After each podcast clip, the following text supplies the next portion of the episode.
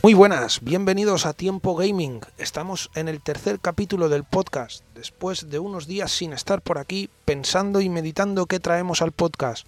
¿Cómo te ha ido todo? ¿Qué tal tu semana? ¿Qué tal tu trabajo? ¿Bien? Bueno, me alegro un montón. Yo soy Lolo y estoy orgulloso de poder acompañarte este ratito que nos vamos a divertir como siempre informándonos sobre el mundo de los videojuegos. Abordaremos desde lo más actual y nos daremos una vuelta por el mundo retro. Y en este capítulo tengo una colaboración especial que te va a encantar. Como siempre, ponte cómodo, ponte cómoda, que empezamos.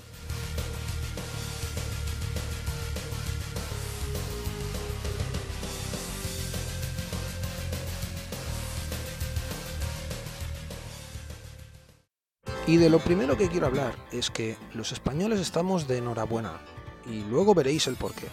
Ahora mismo lo que quiero comentar es un pequeño repaso a la industria del videojuego español, en la cual hay algunos juegos que son muy potentes y mucha gente no los recuerda.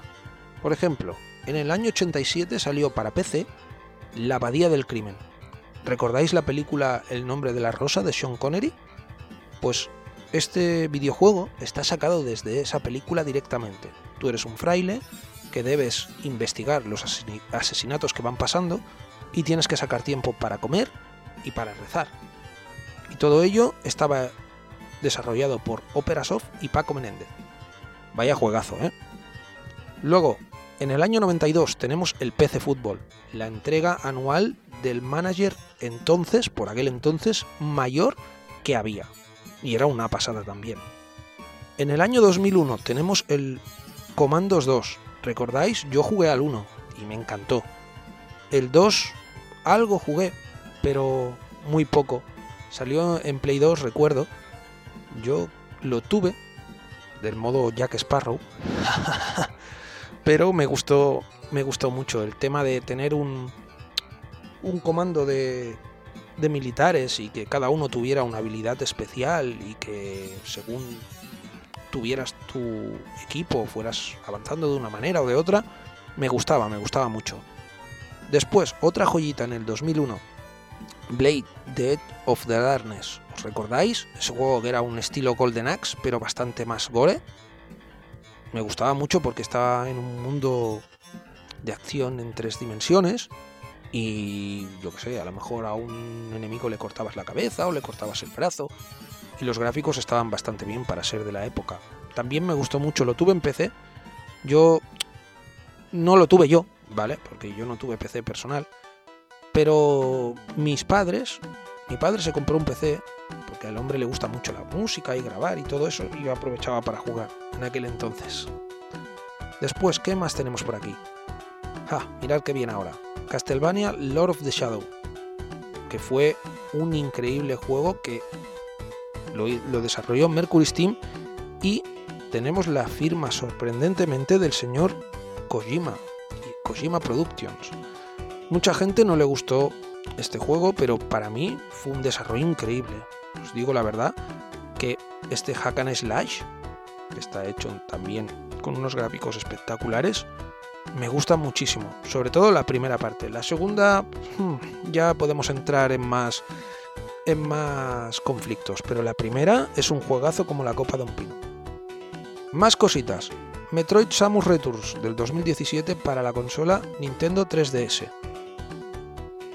Y en el 2019 salió desarrollado, desarrollado perdón, por The Game Kitchen el Blasphemous en el 2019, ¿lo recordáis? Ese juego era una pasada por su dificultad y la ambientación en la Semana Santa y demás. Si no lo habéis jugado también os invito a que lo juguéis porque es una auténtica pasada. Y bueno, ¿qué decía de que estábamos de enhorabuena los españoles? Pues sí, ¿por qué? Porque va a salir el 5 de junio, o sea, a la vuelta de la esquina lo tenemos, un remake del Alex Kidd in Miracle World. O sea, esto para mí, yo que soy fan de Alex Kidd, es una noticia espectacular, porque que lo desarrolle un estudio español es una pasada, ¿vale? Y estamos hablando de un videojuego de la talla de Alex Kidd, que fue, para mí, la mascota más representativa en Sega Master System. Luego ya vino Sonic, ¿no? Pero la segunda mascota por la historia de Sega es Alex Kidd. La primera fue Opa Opa, la navecita aquella del Fantasy Zone. Pero Alex Kidd para mí es la mascota de Sega Master System. Y mi más sincera enhorabuena al equipo español Janken Team, que es quien está detrás de este remake del Alex Kidd in Miracle World. Y bueno, vamos con una sección nueva, la cual he titulado Joyas Olvidadas. Juegos que no gozaron de ningún o muy poco reconocimiento y yo los he jugado. Y para mí son juegazos como la copa de un pino. Voy a hablarte de eso. Ten en cuenta que esto es un punto de vista subjetivo y que espero que te guste. Y vamos con Ken Seiden, uno de los juegos fetiches para mí de Master System. Te estoy diciendo que para mí esto es un top 3 de la consola. Ken Seiden nos pone en la piel de Ayato, un samurái descendiente del clan de los dragones, el cual han robado los cinco pergaminos de la técnica de sus familias y la espada sagrada. Él únicamente con su espada tendrá que desafiar a los infiernos y al mismísimo Jonesai, el maestro brujo, que se ha encargado de robar los pergaminos de su familia. En una cuestión de honor, tendremos que acompañar a Yato, únicamente acompañado de su katana, a batirse con los infiernos. Y con esta premisa tan espectacular nos pone en la piel Ken un hack and slash de la época, lanzado en el año 1988 Mm, podríamos decir que es un Castlevania, pero con temática samurai, con unos gráficos espectaculares para ser el año 88 y una banda sonora que suena sublime. Ya lo estarás escuchando. Eh, es un juego que tiene una dificultad muy alta y el por qué te lo digo ahora. Porque es un reto para pistoleros. Porque únicamente con tres vidas te tienes que pasar el juego y hay 16 fases, nada más y nada menos. En un cartuchito de 2 megas cabió todo esto. El juego tiene un toque bastante oscuro, pero que le da, le da un sabor inconfundible, porque como te he dicho antes, los monstruos dan bastante miedo.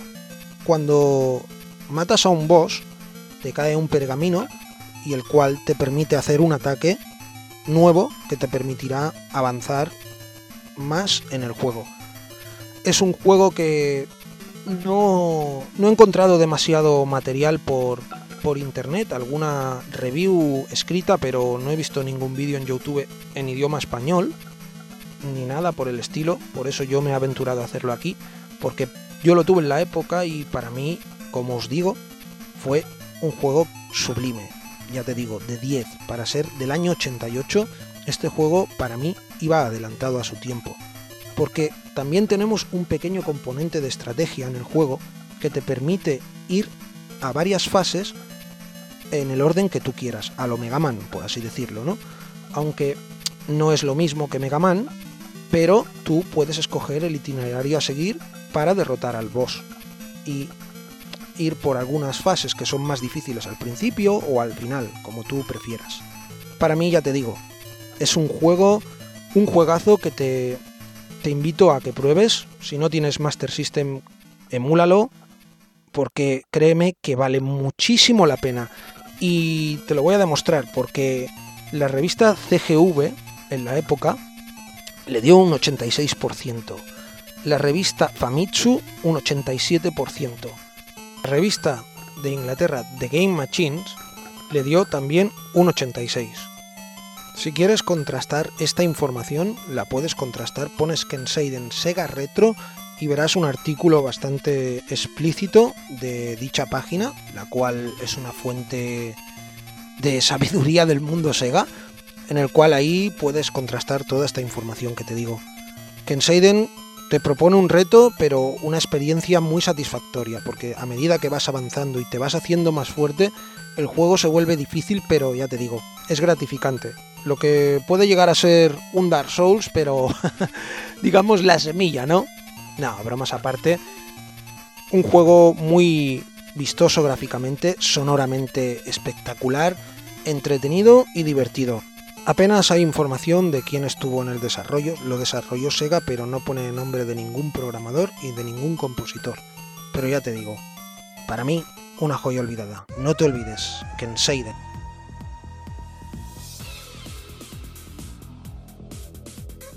Y le toca el turno a una sección que he titulado La escena indie. Como bien dice el título, cada episodio analizaré un juego de corte indie y daré una pequeña review. Pero este, esta primera vez quiero dar una pequeña reflexión de lo que es para mí la industria del videojuego indie. Y de lo que quiero hablarte a continuación, llegados a este punto del podcast, es ni más ni menos que de lo que se trata hoy en día del videojuego moderno. A mi forma de ver lo he titulado así porque es de la manera eh, más innovadora de cómo se distribuyen muchos videojuegos. Y este videojuego no es otro que el videojuego indie o el videojuego independiente. Si alguien no sabe lo que es, que imagino que a día de hoy todo el mundo lo sabrá, voy a explicarlo. El videojuego indie es un videojuego desarrollado siempre, o la gran mayoría de veces, por una empresa reducida, que no cuenta con el apoyo financiero de distribuidores ni publicistas y que su eh, difusión casi siempre es en la plataforma digital de cualquier eh, plataforma actual o moderna.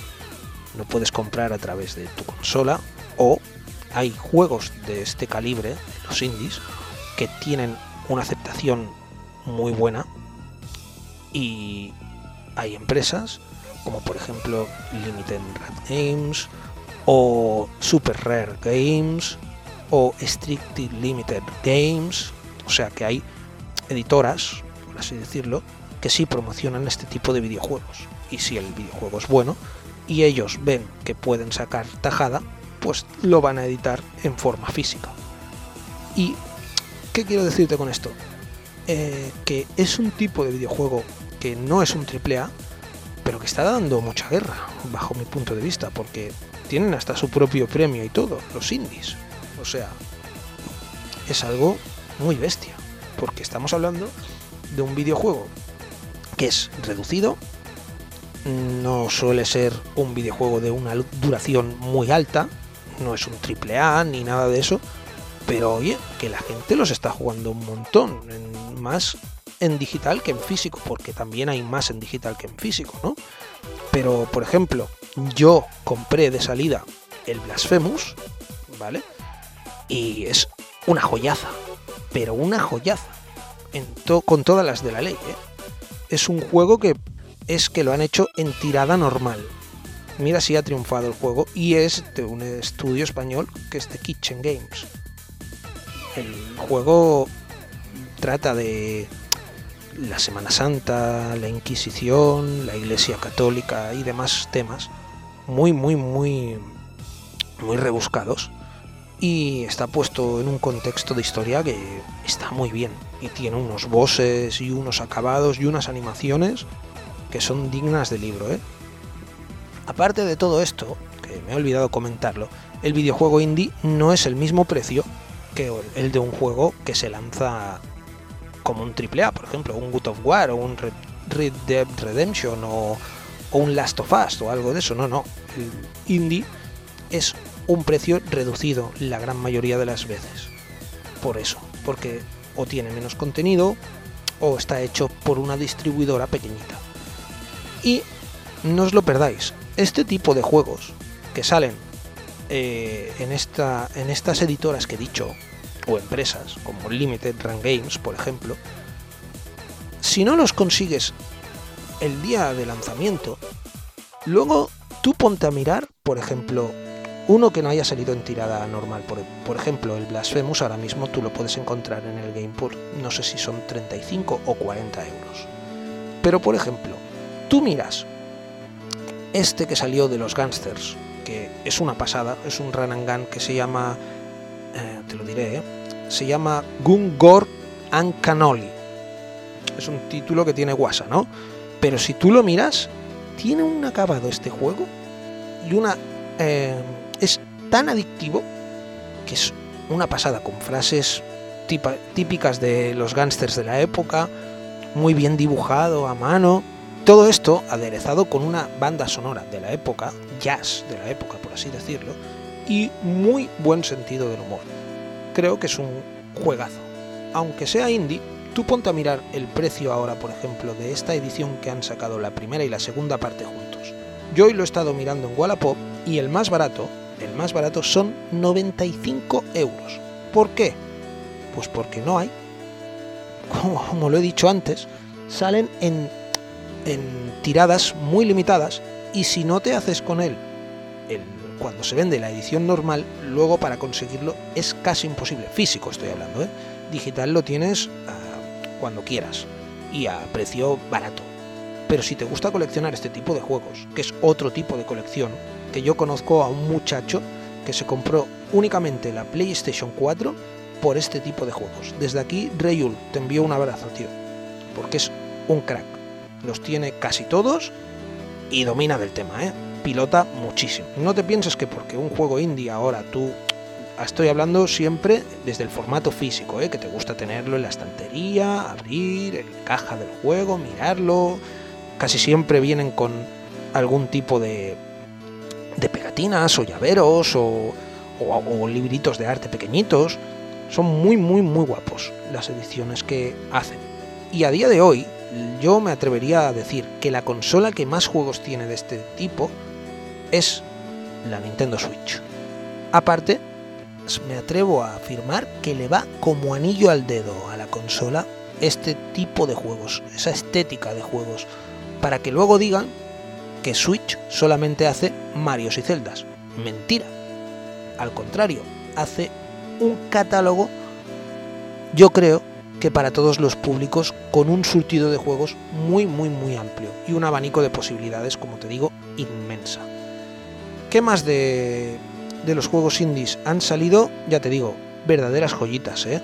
Sin ir más lejos, el PUC, no sé si lo conocéis, el Play Unknown Battleground, este juego que se trata de lootear mucho y, y encontrar las armas por el camino y demás, o con una idea muy novedosa, porque tú empiezas la partida en un avión, te tienes que tirar desde el avión, en un mapa inmenso, que a lo mejor hay por decir algo, ¿eh? me lo invento, no recuerdo cuántos jugadores podían entrar, pero 50 personas, ¿vale? Y cada uno sale en un punto, sin armas, y a lo mejor por el camino, tú vas caminando, vas corriendo, porque claro, todo el mundo tiene que hacer lo mismo, encontrar armas y quedar uno solo de esos 50.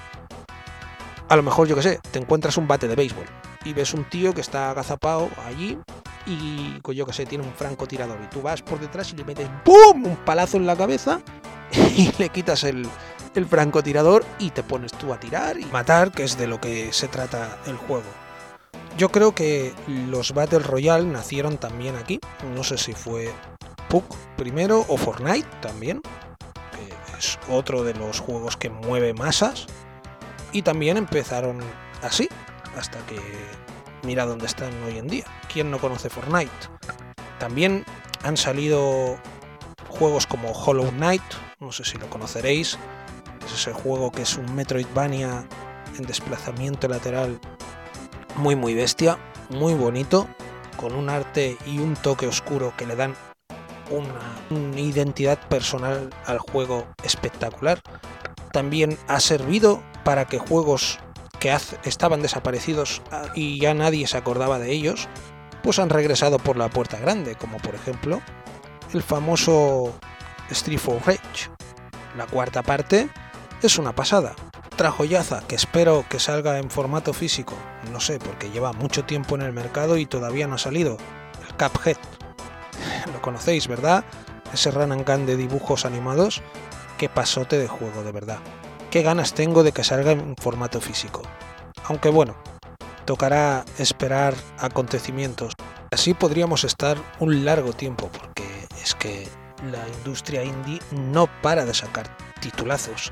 Y los que han sacado, como también el Celeste, el Undertale, el Dead Cells, el Ori, el Braid, Mother Russia Blades, Fighting Rage, una larga lista, desde luego. Ya te digo, estaríamos años y años nombrando titulazos. Esto fue la escena indie y en el próximo capítulo tendremos el primer juego a review.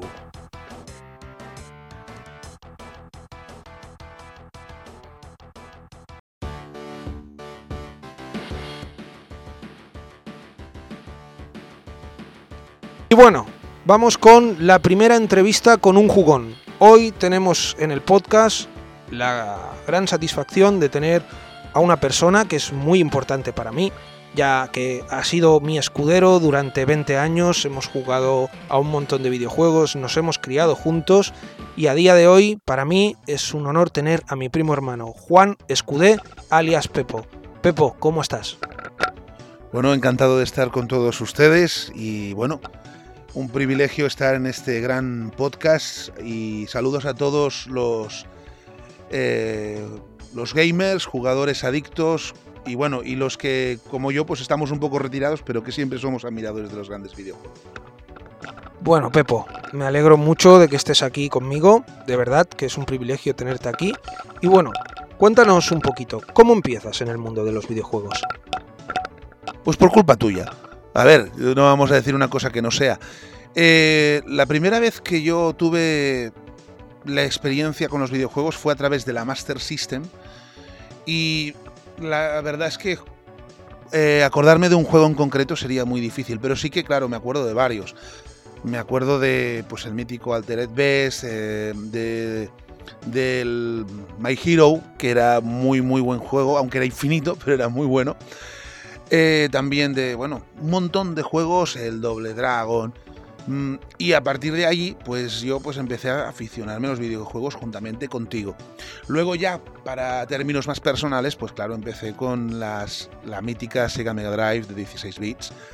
Y los primeros juegos que tuve, pues fueron muy variados, muy variados. Entre ellos estaba, pues también el Altered Beast, que fue uno de las de los que pasaron, el mítico Golden Axe, o Golden Axe, como los llamamos aquí, porque nosotros no, pronunciábamos bien el inglés, también había pues un montón de juegos, eh, es que son muchos, el Batman Returns, el Sonic 1, el Sonic 2, eh, el Last Battle, que en realidad, eh, bueno, era un port llevado a menos de, de, lo que era el puño de la estrella del norte de, la versión japonesa, pero también era muy bueno en aquel tiempo ese juego y un montón de juegos más.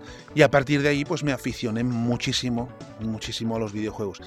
Y bueno, y he dicho ah, por culpa tuya, pero también, claro, descubrí la NES, descubrí también la Super Nintendo, entre ellos, pues bueno, míticas sagas como el Street Fighter, eh, los ports que luego se hicieron del arcade de, de Art Fighting, de Final Fight, eh, Fatal Fury, bueno, un montón de juegos míticos en su época. Luego también, pues bueno, pues pasé también otras cosas más cuando era más mayor. Pero bueno, seguimos con la entrevista que no soy yo que tengo que hacer las preguntas. No, tranquilo, aquí estás para contarnos lo que, lo que más te apetezca.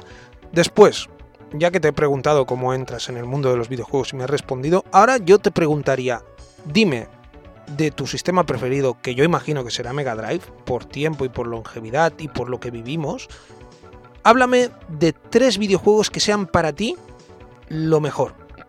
A ver, voy a, enumerar dos de Mega Drive y otro de, otra videoconsola, que es la Play, porque fue con la que me despedí, vamos a decir. La PlayStation, la 1, mítica de Sony, eh, la que revolucionó pues la, segunda generación de videojuegos increíbles. Pero de la Sega Mega Drive me quedaría pues tal vez pues con el Jewel Master, que fue un juego que a lo mejor aquí no fue tan famoso, pero la jugabilidad, los gráficos, la música, la música era increíble.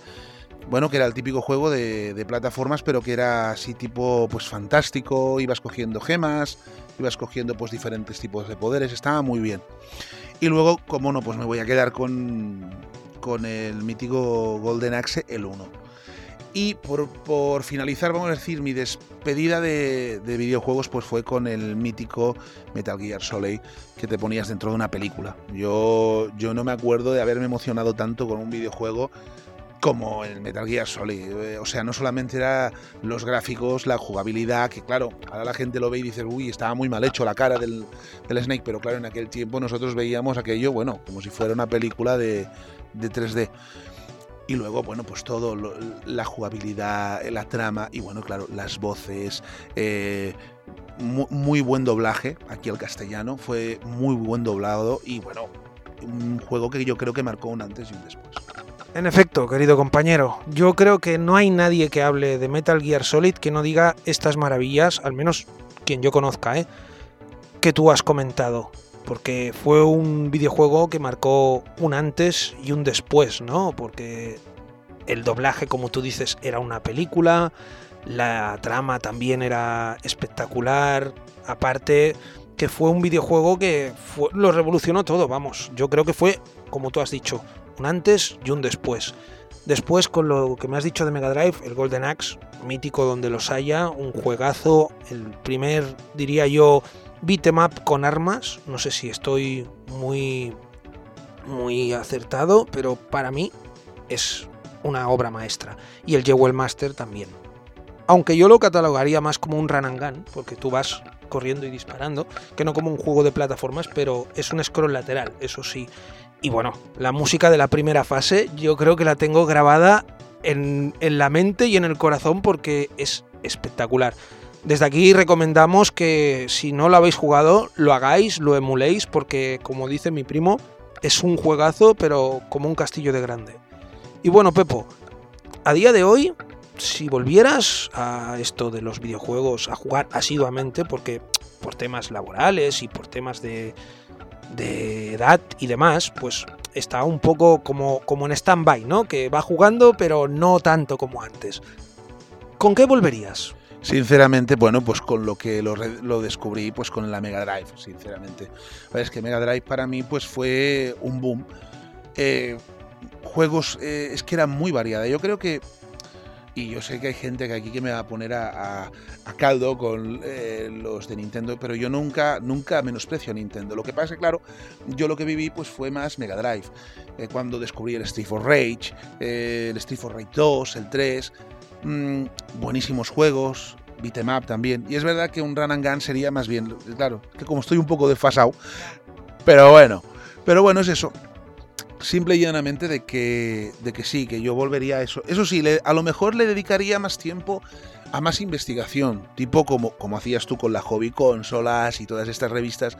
Porque yo, claro, yo eh, cuando tenía un problema, vamos a decir, y venía tu persona, oye, este truco cómo se hacía y esto cómo se hacía o pues lo veía en el video Shock antiguamente que se hacía que era en TV3 recuerdo que hacían ese era un programazo buenísimo y creo que, también hay gente que lo recuerda con cariño ese, eh, ese programa pero yo creo que a lo mejor le dedicaría más tiempo a la investigación más en- de entresijo de, de lo que era el videojuego porque claro, yo hay hoy en día mucha más información, pero en aquel tiempo, pues uno tenía que eh, sacarse más las castañas del fuego. Hoy en día todo internet, el tío Google lo sabe todo y preguntas, googleas y lo encuentras todo.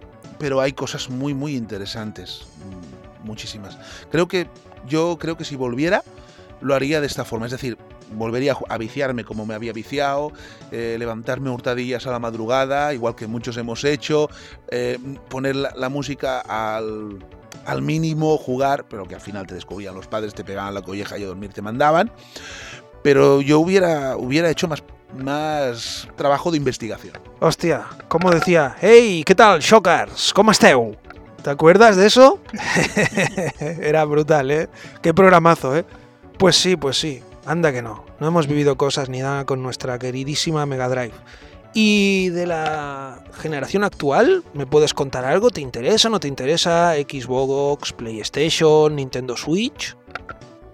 Yo tengo un enlace con mi hijo. Mi hijo, bueno, él, él me parece que va a tirar a, a mi primo hermano, eh, porque él, le gust- él tiene la Play 4, tiene la Nintendo Switch y también tiene, ahora se ha redescubierto la Wii. La Wii ahora ha querido jugar a la Wii y está enganchado con los juegos de Wii. Claro, la jugabilidad de Wii en su tiempo pues fue un boom. Es lo que decimos, Nintendo también ha sido una gran innovadora en muchas cosas. Yo, claro, eh, la nueva generación lo que creo que ahora todo esto está más bien pensado para hacer más dinero que no, no se valora tanto a lo mejor la originalidad de cara a lo que es el consumidor. Al revés, quieren consumidores en... ¿Cómo se llama ahora? en serie. No, no están los productos a lo mejor tan elaborados, son más generales. Antiguamente, pues uno pues encontraba una variedad tan grande, desde los juegos de marcianitos, que a lo mejor aquí en Europa no tenían tanta salida, pero tenías esto, tenías pues los hack and slash, tenías los beatemaps, eh, tenías los juegos de plataformas, tenías los, los primeros juegos de rol, eh, podía ser que yo puedo equivocarme en los términos, ¿de acuerdo? Pero por ejemplo, había el Book Rogers para Sega, que fue un gran juego de, estrategia buenísimo, y también claro, ibas de eso a, podías ir, yo que sé, a un típico, pues, no sé, a un típico Shinobi que era un juego de, ninjas. Claro, hoy en día el problema es que todo es para jugar en internet, jugar millones de personas en un solo juego y que guste a todo el mundo. Pero claro, no hay tanto detalle, tanto cuidado en los personajes. Se cuida mucho la estética, eso sí, porque hay, hay unos, unos gráficos impresionantes, pero en realidad lo que es la trama de los juegos son demasiado generalizados, demasiado con perdón de la expresión, mucho hacendado. Bueno, bonito y barato. Bien, muy bien, muy buena explicación. Sí, hoy en día el mundo de los videojuegos sí que hay también algunos juegos con una gran historia detrás, pero sí que está más generalizado y más enfocado de cara al jugador competitivo. Eso quiere decir que tú estás en tu casa, yo en la mía, jugamos, yo que sé, un Fortnite, que es un juego que mueve masas, o un League of Legends, ¿vale? O un PUC, como decía anteriormente yo en el podcast, en la reseña de los indies, mm, hay un consumismo eh, masivo.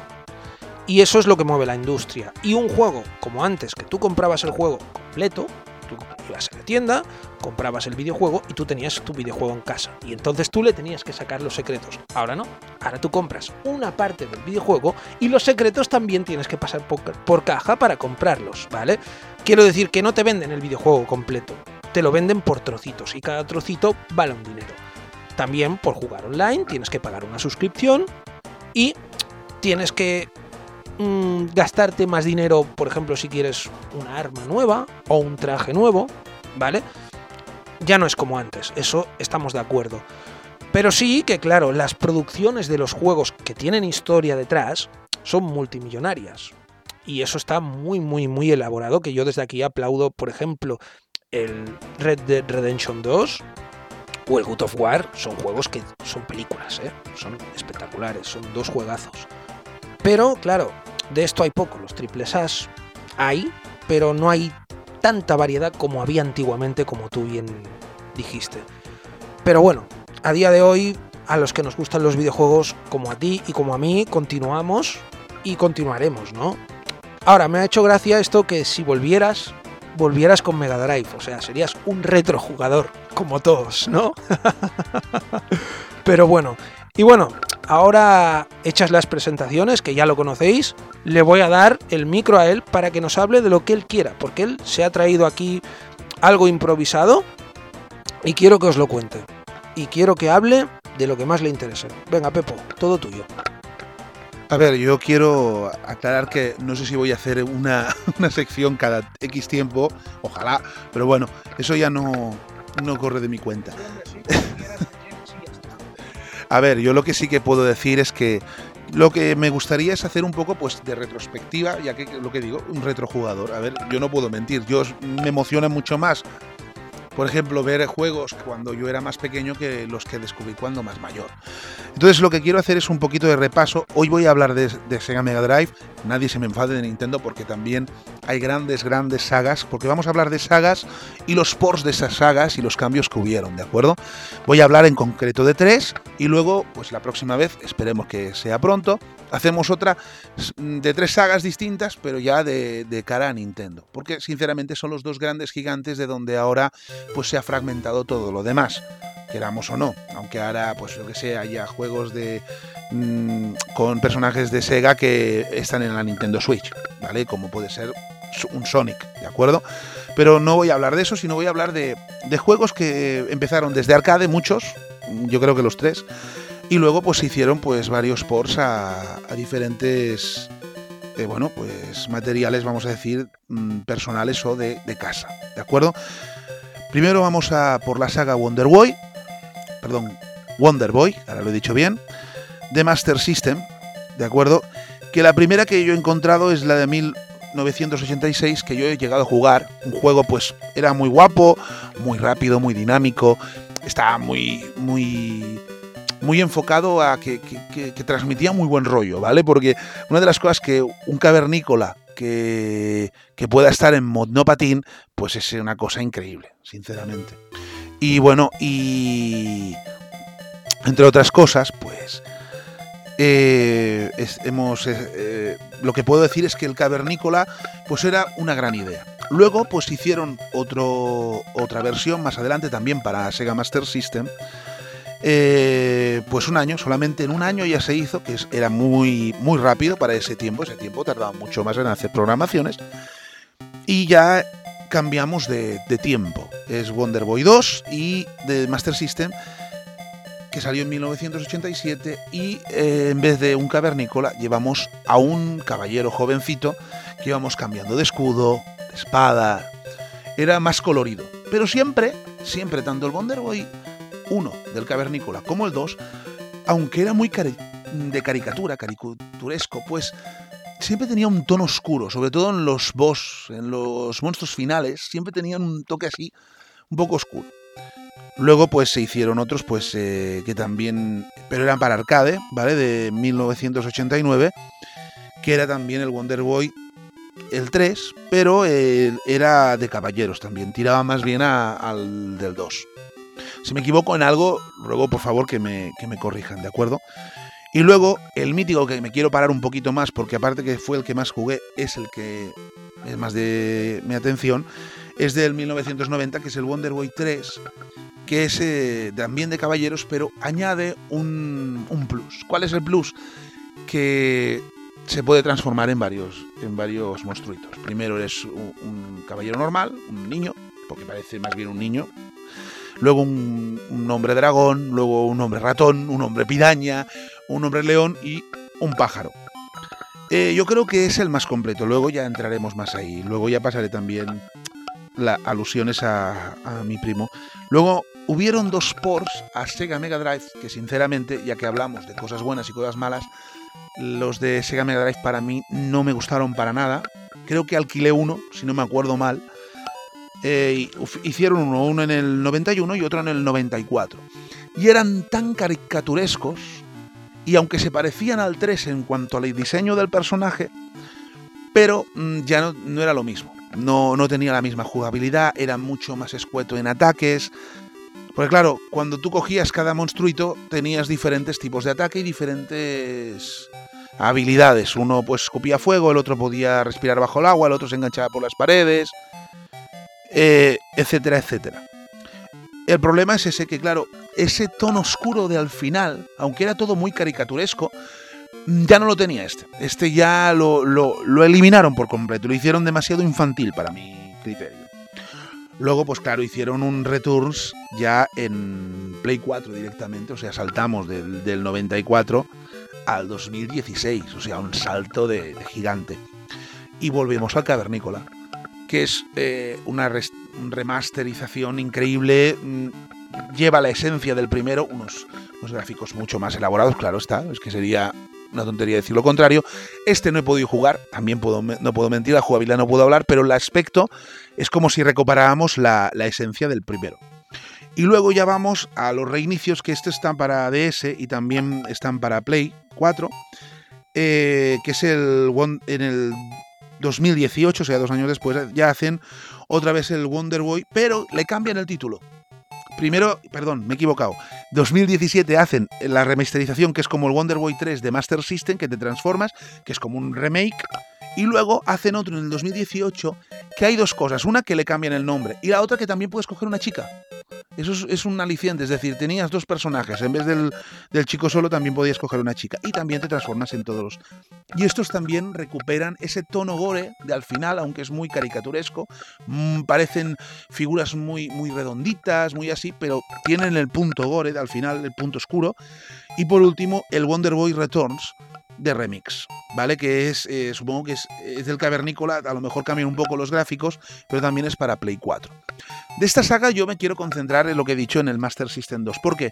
Porque primeramente una de las cosas que la gente ignora, que antes de la memory card o de poder grabar, que esto se acordará a la gente, antes te tenías que pasar los, los, juegos de una tirada, del tirón, que era lo que costaba más en estos juegos, porque eran muy difíciles te mataban en dos o tres toques eh, y era la pifiada del, día, porque tenías dos o tres vidas y adiós. Y a veces ni continúes. Pero este ya incluía el tema de los passwords. Que yo me acuerdo que tú tenías una de libretas con los passwords estos, que el más largo me parece que era del Wonder Boy 2.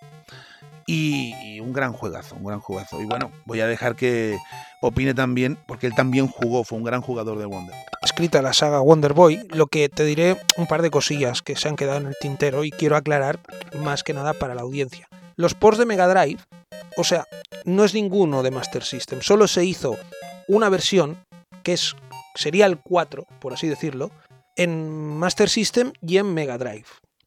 Luego, el 3 que salió en en Mega Drive no es el mismo que de Master System, porque el Wonder Boy 3 que salió en Mega Drive es un plataformas y también tiene elementos de, shoot em up. Tiene fases que son shoot em up. El Wonder Boy que tú estás diciendo que es el Dragon Strap, la trampa del dragón, este sí es el Wonder Boy bueno de Master System, que se hizo el remake que tú lo has comentado y es espectacular. Y luego, el último que ha salido, que ahora es para Switch, se llama Em, Monster Boy. Que este es como un spin-off de la historia que tú estás contando de Wonder Boy. Que por cierto, lo quiero jugar como sea porque tiene una pinta espectacular. Y es una de las sagas mm, emblema, por así decirlo, de Master System, sobre todo el 3 y el 2, que tú dijiste, el Monster Land, es un juego que no sé si lo sabías esto, pero Está sacado de la PC Engine, una consola que aquí llegó bajo el nombre de TurboGrafx, que también le dediqué unas palabras en el segundo capítulo, creo que fue, o en el primero, no recuerdo. Y como tuvo problemas con la licencia del primer Wonder Boy, cambiaron toda la temática, porque la, saga Wonder Boy, como tú has dicho, nació como un plataformas, un cavernícola que montaba en monopatín y tenía que ir a buscar a su novia. Y tenía que comer frutas para no perder la vitalidad y morir. Como tuvo un problema, con el Adventure Island de Nintendo y también de PC Engine, cambiaron la temática a más estilo RPG, porque tiene elementos de RPG cuando vas a las tiendas y quieres comprar una armadura, o quieres comprar un escudo, o quieres comprar una espada. Cambiaron la temática por eso, que a mí, a mi parecer, ¿eh? es mucho mejor así la saga, la Wonder Boy. A mí me gusta más con este enfoque, como, como un juego de plataformas, pero con elementos de rol. Y bueno, ¿qué más nos quieres decir? A ver, yo ya lo he dicho antes que estoy un poco desfasado y hay cosas o que ignoro o que no, no recuerdo bien, y es verdad. Es verdad que tuvo problemas de, con el Aventure Island, esto sí que, esto sí que lo sabía. Eh, bueno, a ver, yo lo, lo, que quiero decir es eso, que fue un gran juego y que siempre ha quedado en la memoria de todos. Lo que yo no sé, que esto a lo mejor tú lo sabes, si el 2, que es el que tú me acabas de decir que tenía estos elementos de tipo rol, si era infinito o no, porque eh, parecía que no se acababan nunca más. O el primero también, que se cambiaba la cara del, del monstruito. Esto sí que sé que, porque el 3 sí que sé que había un final. Habían unos, unos monstruos en cada fase y al último pues ibas cogiendo todos y te lo pasabas con el monstruo que tú querías o con el personaje inicial que era el, el caballero. Pero claro, es que esto sí que no lo sabía, no lo sé, si esto me lo tienes que aclarar tú. Si había final en el 1 y en el 2 o no. Sí, habían finales, lo que pasa que en la época éramos niños y no teníamos tanta habilidad para pasarnos el juego, ¿no? A mí al menos me parecían dos juegos muy difíciles. Hoy en día sí que es diferente, ¿no? Como tú dices, existe mucho internet, antes no teníamos nada, teníamos nuestras manos, ¿vale? Y la imaginación. Y como mucho, como mucho, teníamos alguna revistilla que comprábamos al mes y, nos daban algún truco o alguna cosa. Pero bueno, que me voy por las ramas, como siempre. sí que habían finales, tanto en el 1 como en el 2. No eran juegos Caravan, como has dicho antes, el My Hero, ¿te acuerdas? Del de Master System, que ese no tenía final, ¿vale? Era un juego que la... el objetivo era a ver quién hacía más puntuación de los dos jugadores. Vale, vale, de acuerdo. Bueno, pues seguimos con las míticas sagas, ¿de acuerdo? Y esta es más cortita, pero tal vez es más icónica, ¿de acuerdo? Es el Altered Beast, o Bestias Alteradas, como conocemos casi todos. Empezó en el arcade, como la mayoría de videojuegos. Eh, estaba el, el mítico, a ver si me acuerdo, de... ¿Cómo se llamaba este tío chino? Que también hizo el Golden Axe, ¿cómo se llamaba? Makoto Uchida. Eso. Makoto Uchida, genial en cuanto a producción, en cuanto a creación, ideas y tal. Y bueno, empieza en el 1988. Yo era muy chiquitito, o sea, yo no lo descubrí en esa edad. Tenía cuatro añitos cuando salió. Pero claro, lo descubrí pues gracias pues a la Master System. O sea, yo, yo lo descubrí al revés. Yo lo descubrí primero en Master System, luego en Mega Drive y luego, al cabo de unos años, lo, vi por primera vez aquí en arcade, aquí en España. O sea, yo fue al revés. Entonces, claro, eh, pues empieza la Altered Beast, pues un, un, juego con una mítica, pues tirando pues para la antigua Grecia, eh, que empiezas pues... Eh, es una idea muy buena, o sea, resucitan un, a un centurión para que vaya a buscar a Atenea, la hija de Zeus, etcétera. Bueno, esto ya ustedes lo saben y si no, pues lo recomendamos. Eh, en Master System eh, yo lo he mirado y sale, por lo menos aquí en Google, aparece en el mismo año tanto el arcade como el sistema Master System como el sistema Mega Drive. Lo que aparece en Google. Si hay alguna puntualidad, pues lo pueden aclarar pues lo, los que sepan más que yo. Eh, en el Master System el problema es que era más difícil que en el de Sega Mega Drive. ¿Por qué? Porque la, pues la, adaptabilidad que tenían los juegos era mucho más tosca, se, se, trababa para poder golpear y era mucho más difícil por eso. No por en realidad por la dificultad, sino por la jugabilidad. También eh, eliminaron del sistema Master System una transformación y uno de los últimos, bueno, y una de las transformaciones finales. Ustedes saben que se de, te tomabas un, un, obre de energía que cogías de un lobo de dos cabezas, eh, te transformabas en un tío pues más fuerte de lo que salías al principio, luego tomabas otro orbe, te volvías en un tipo Hulk y por último pues un lobo, un hombre, un hombre lobo, un hombre dragón, un hombre oso, un hombre tigre y un hombre lobo de oro. En el de Master System el hombre oso se eliminó, no sé el por qué, no sé el por qué.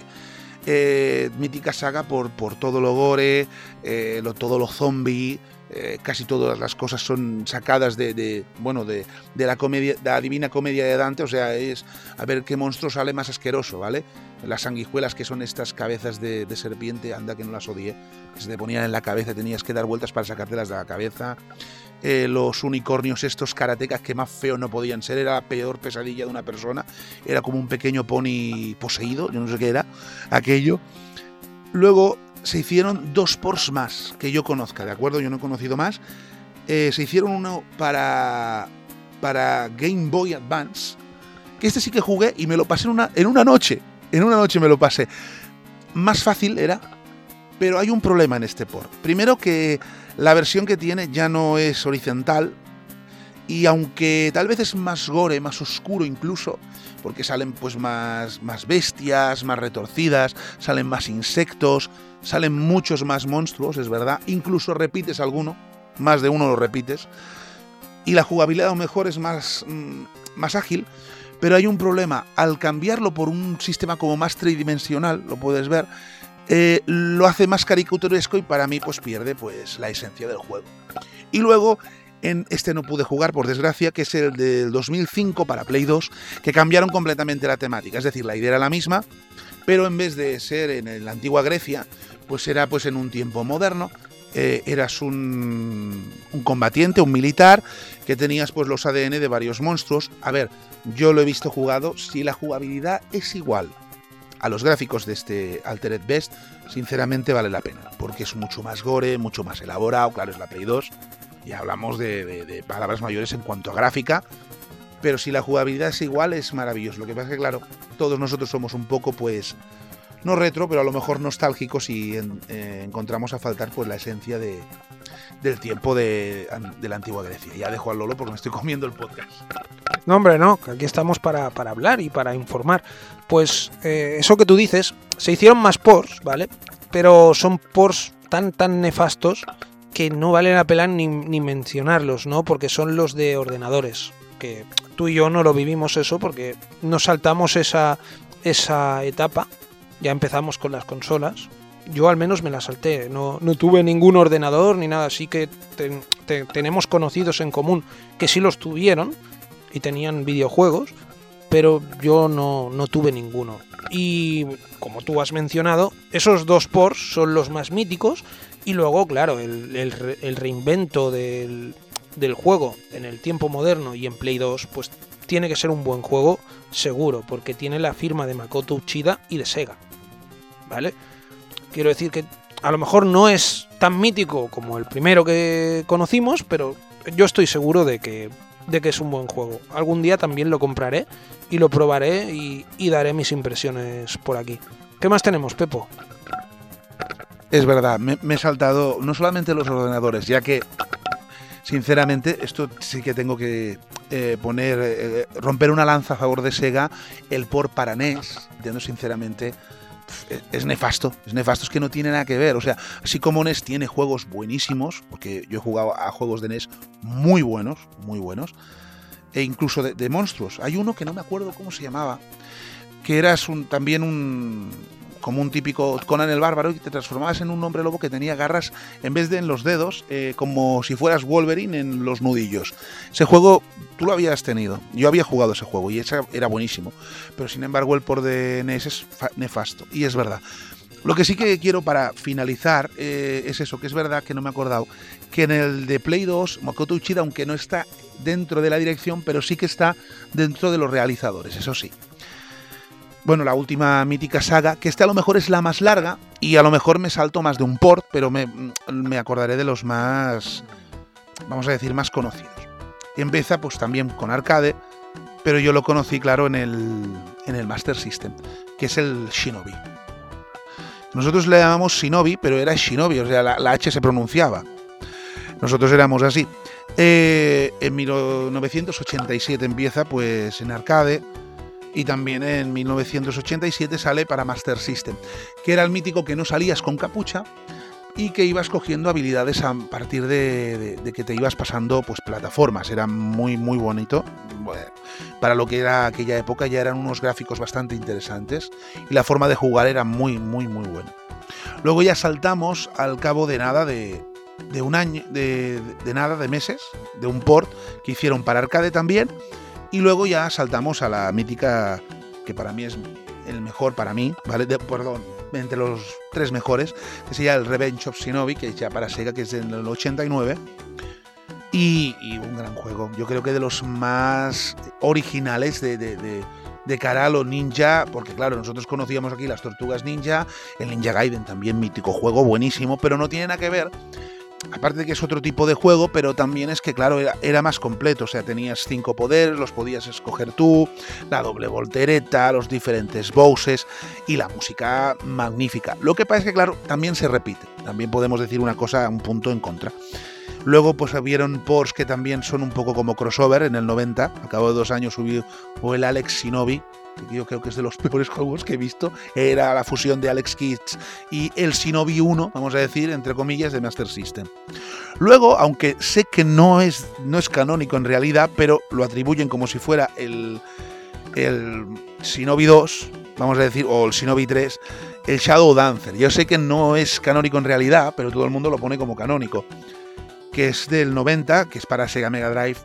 Y también, claro, para arcade estuvo dos años antes, que era el del perro, que era, uff, a, estilo, era ya cambiar la jugabilidad, añadían el tema del perro, los míticos bonus track, bueno, la, la pantalla de bonus que caías desde un rascacielos, ibas tirando estrellas, muy buen juego. Luego el Shinobi ya 3, yo este no jugué, no jugué, no puedo mentir, o sea, lo que es a, impresión de gráficos es bastante superior al Revenge of Shinobi. La jugabilidad no sé, pero a ver, eh, en cuanto a, a visión, muy bueno, nuevos movimientos, había un, me parece un par de pantallas que ibas a caballo, estaba muy bien, muy bien. Luego ya haríamos un salto bastante. Hay bastantes más. Está uno de Game que sinceramente no merece mucho la pena porque es muy limitado, que está eh, remasterizando al Revenge of Shinobi. Y luego ya haría pues un salto, porque es el último que yo conocí. Yo sé que hay otros para Play 2, pero no los he jugado. Pero ese sí que jugué en el 95, la mítica Sega Saturn. Que nosotros aquí conocimos el sistema PAL aquí en Europa por Shinobi X, pero que en América se llamó Shinobi Legion o Legions o Legions, no sé también mítico juego con unas con unas escenas de película auténtica tipo tipo nipón increíbles y sinceramente de los míticos juegos de ninjas eh, icónicos, Pues sí, también una saga espectacular, la saga Shinobi. Y esto que has anunciado de el, el, el por de, bueno, el juego de Game Gear también es un Shinobi también, o sea, hecho para Game Gear, ¿vale? No tiene nada que ver ni con el de Mega Drive ni con el de Master System. Y lo del Shadow Dancer, tú sabías que, por ejemplo, la versión esta que has, que has comentado es la de Mega Drive, que para mí es la mejor. Pero ¿sabes que la de Master System era igual que la recreativa? O sea, para Mega Drive se reinventaron una versión completamente exclusiva como hicieron en Game Gear, pues en Mega Drive. Y la de Master System era más fiel a la, a la recreativa. Pero, claro, mucho peor. No era lo mismo el arcade que la Master System, que para mí es un consolón, ¿eh? Pero vamos, eh, la versión de Mega Drive, espectacular, musicalmente, sonoramente, jugablemente y todo, para mí es de los mejores juegos que tiene la consola en, en el catálogo. Pero la saga Shinobi, a pesar de haber estado en muchos sistemas, muchas consolas y demás, como los de Mega Drive para mí son los mejores. Sí, sí, no, a ver, hay trozos que me he saltado también porque claro, yo mm, ya estoy diciendo que estoy un poco desfasado y me estoy poniendo en vereda, pero hay dos cosas, eh, de Play hay dos juegos, uno en 2002 y otro en 2003, para Play 2, que no he llegado a jugar. Eh, gráficamente son muy buenos. Y luego hubo la última adaptación, fue en 2011 para Nintendo 3DS. Que este sí que no tiene nada que ver, me parece, la jugabilidad, porque como era para Nintendo DS, y el de Game Gear he dicho que eh, parecía mucho Revenge of Shinobi, vamos a decir, en cuanto al, a lo que es el diseño del ninja, porque tampoco he jugado. Más que nada es eso, por eso me recordaba. Ni, es verdad que el Shadow Dancer, para mí, es verdad, yo jugué a las dos versiones y me quedo con el de Sega Mega Drive. Y eso que arcade, la arcade siempre normalmente supera a lo que era el sistema de consola para, privado para, para casa. Pero sí que es verdad, es eso, que estamos hablando de eso. Y sinceramente para mí el, el más mítico era ese, el Revenge of Shinobi por eso. No solamente porque me lo conseguí pasar, aunque con el final malo, también otra cosa que en aquel tiempo las, la, la, las depresiones que hubiéramos podido coger si, si, no llega a ser por las revistas. ¿eh? Porque ahora, claro, tú ves en Google y miras finales alternativos, pero yo me acuerdo que cuando no pude salvar a nadie, y, y, se muere la chica y, acaba solo como, más solo que la una. Yo cogí un ataque. Luego yo vi cómo se podía eh, pues ganar sin que mataran a la chica y no tardar tanto matar al malo, pero ya claro, ya era demasiado mayor, digo, no voy a coger la Sega Mega Drive otra vez y tal. Pero bueno, a mí estos son tres sagas muy buenas. Luego, claro, ya hablaríamos eh, otro día más, más adelante, si Dios quiere, y si me lo permite otra vez volver, porque me he comido medio podcast. Pero bueno, para hablar de esto, porque yo creo que lo más interesante de todo esto, de mirar en estas cosas retrospectivas, es ver que la genialidad es genialidad siempre. Es decir, da igual que mires un juego, es que era de 8 bits, es que era 16 bits, es que era muy limitado, es que los gráficos, pero lo que era la esencia de esos juegos, la gente se dejaba la piel para inventarse esas cosas. Y por eso impactaban tanto, porque eran muy artesanales. Muy artesanales. Yo no digo que hoy no haya gente genial haciendo videojuegos. Dios me libre de eso. Pero sí que es verdad que eh, ese espíritu, esa, esa primera ilusión, a lo mejor no la conseguimos. Nosotros a lo mejor hablamos por edad. Bueno, claro, a ver, es que como siempre digo, y como he dicho antes, antes como era el videojuego estaba hecho para los jugadores, no estaba hecho para el bolsillo de los jugadores, estaba hecho con el corazón, para que te llegara y para que tú pues jugaras un videojuego y tuvieras una experiencia espectacular, una experiencia única, que te aportara algo que fuera, no sé, como tú ves una película y te emocionas, pues lo mismo jugando un videojuego. Y ahora, pues por desgracia, la industria ha cambiado tanto, mueve muchas más masas, también tenemos que decirlo, porque antes éramos cuatro frikis que jugábamos y éramos los niños raros. Ahora, hoy en día, quien no conoce un videojuego o quien, ha jugado, o quien no ha jugado un videojuego es el raro, aunque no los juegue, ¿eh? Por, asiduamente, pero que es menos el que no juega o no conoce un videojuego, ¿vale? Que antes los cuatro, que los cuatro frikis, como he dicho, que hemos estado en el camino, ¿no? Y que a día de hoy, pues ya somos, ya pasamos los 40 años. bueno, la gran, la gran mayoría. Pepo, de verdad, un placer tenerte aquí conmigo en el podcast y tranquilo que iremos haciendo cosillas, ya verás que sí, campeón. Y un abrazo muy grande, Pepo. De verdad que ha sido un placer tenerte por aquí. Y antes de despedirme, quiero comentar un par de cosas. La primera es que este capítulo me ha costado bastante más hacerlo porque yo grabo cuando me, me viene el flash a la cabeza de lo que tengo que hablar o lo que tengo que decir para no hacer un programa muy repetitivo ni muy monótono. Y cuando yo veo algo que es interesante y merece la pena hablar, entonces lo grabo. Y este capítulo pues me ha costado bastante el encontrar un material interesante para traerlo. Y después quiero pedir disculpas por si la, audición no es muy buena, ya que estamos empezando. Y esto pues poco a poco se irá solucionando si Dios quiere. Y bueno, hasta aquí el podcast, espero que te hayas divertido. Si llegas nuevo, suscríbete y nos vemos en el próximo capítulo. Un abrazo.